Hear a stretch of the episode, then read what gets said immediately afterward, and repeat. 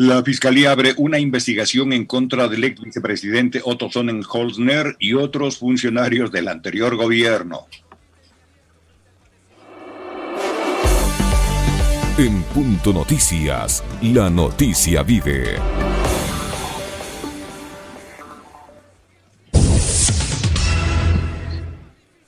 La Fiscalía General del Estado abrió una investigación previa en contra de Gabriel Martínez, Otto Sonnenholzner, Ricardo Ron, Jorge Guote, Cristian Muñoz y Pedro Pablo Duarte por el presunto delito de peculado.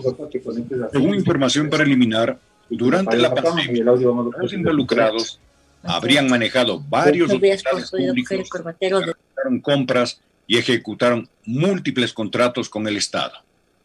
La propia Fiscalía presentó la denuncia en contra de los exfuncionarios del gobierno de Moreno, el 9 de septiembre del 2021 y actualmente ya se encuentra realizando las indagaciones pertinentes en este caso. En Pichincha opina. La palabra tiene Alexis Moncayo. Bueno, lo que, lo que se conoció ayer en horas de la tarde, que fue una publicación que se generó a través de nuestra plataforma digital, que yo les decía hace un momento, ¿no? Que siempre quieren informarse de las cosas que pasan de última hora aquí en nuestro país, tienen que hacerlo a través de Radio Pichincha. En nuestras plataformas digitales, en nuestros, eh, nuestras redes sociales, publicábamos lo que era ya un hecho, que la Fiscalía General del Estado, a partir de algunas publicaciones en redes sociales que daban cuenta de una participación de Otto Sonnenholzner, de Jorge Huate, de Gabriel Martínez, de Pedro Pablo Duarte, quien fuera gobernador de Guayas, todos estos personajes que fueron muy importantes durante el gobierno de Lenín Moreno, involucrados en un presunto acto de corrupción durante la pandemia, ¿no? Recordar también algunos hechos últimos, declaraciones que dio Otto Sonnenholzner en algunos medios de comunicación digitales la semana pasada, en donde él defendía la decisión del gobierno de Lenín Moreno de renegociar la deuda, en donde se primó, se fue más importante para el gobierno de Moreno. Priorizaron el pago a los tenedores de bonos de deuda y no cubrir la deuda, la enorme deuda social que tenía el gobierno de Moreno. Pero más allá de eso, era no atender la emergencia sanitaria por la que estaba atravesando el Ecuador.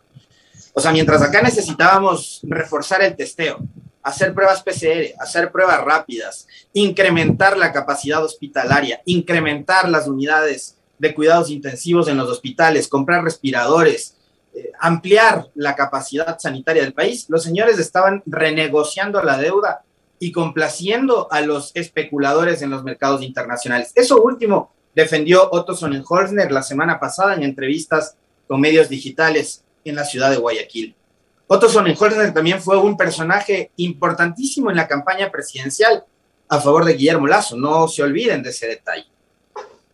Gabriel Martínez es el ministro de Obras Públicas, que según lo que nos dijo ayer el actual ministro, Marcelo Cabrera, habría sido junto con los funcionarios que dejó después, cuando él se hizo cargo del Ministerio de Gobierno, a partir de la censura de la señora María Paula Romo, quienes habrían dejado desmantelado el Ministerio de Obras Públicas. Fíjense ustedes, ayer Marcelo Cabrera, ¿qué nos dijo en este espacio informativo? Que él en este momento se encuentra llevando adelante procesos de compra pública para poder tener maquinaria para atender eh, la vialidad y dar mantenimiento a las carreteras del país. ¿Por qué? Porque resulta que cuando llegaron al gobierno, se encontraron con que Lenin Moreno y compañía habían dejado en soletas al Ministerio de Obras Públicas y por eso no pueden dar mantenimiento al sistema vial del Ecuador. Ahora, así como fueron tan expeditos, señores asambleístas, en haber enjuiciado al defensor del pueblo, en haber censurado y destituido al defensor del pueblo. Ojalá, ojalá uno de los 137 asambleístas se haga eco de las palabras del día de ayer del ministro de Transporte y Obras Públicas que denunció en este espacio las condiciones en las que encontró el Ministerio de Transporte.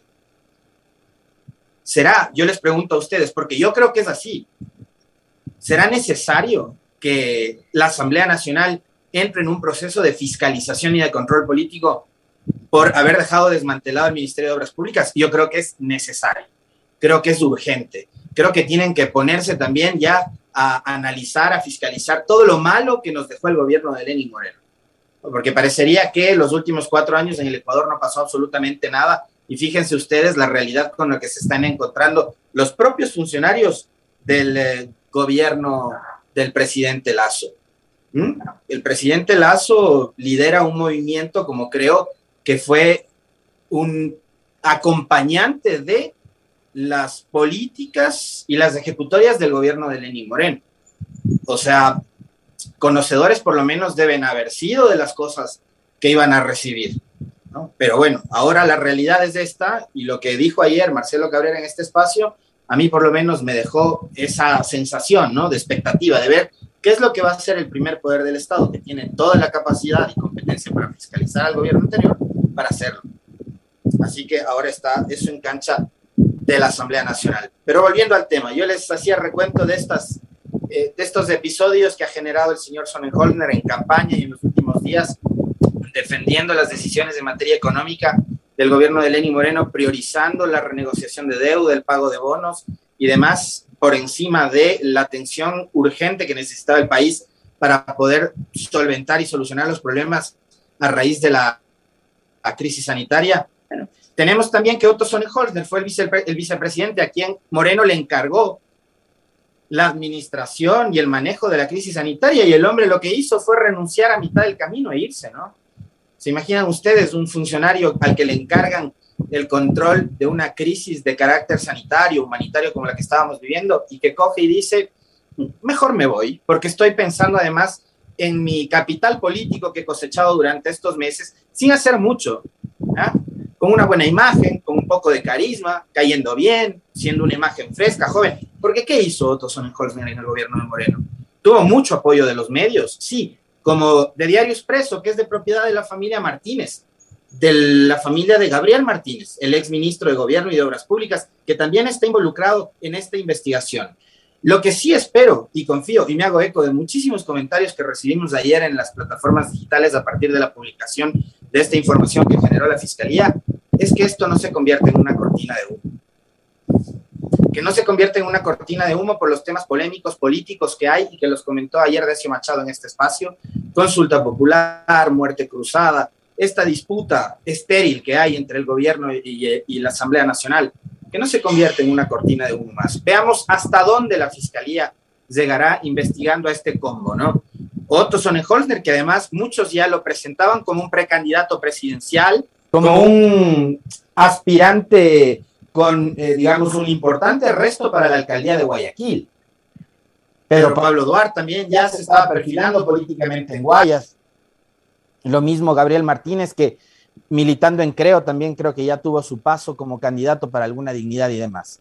Entonces, yo sí espero y confío que la fiscalía no convierta este caso en una nueva caja china o una nueva cortina de humo.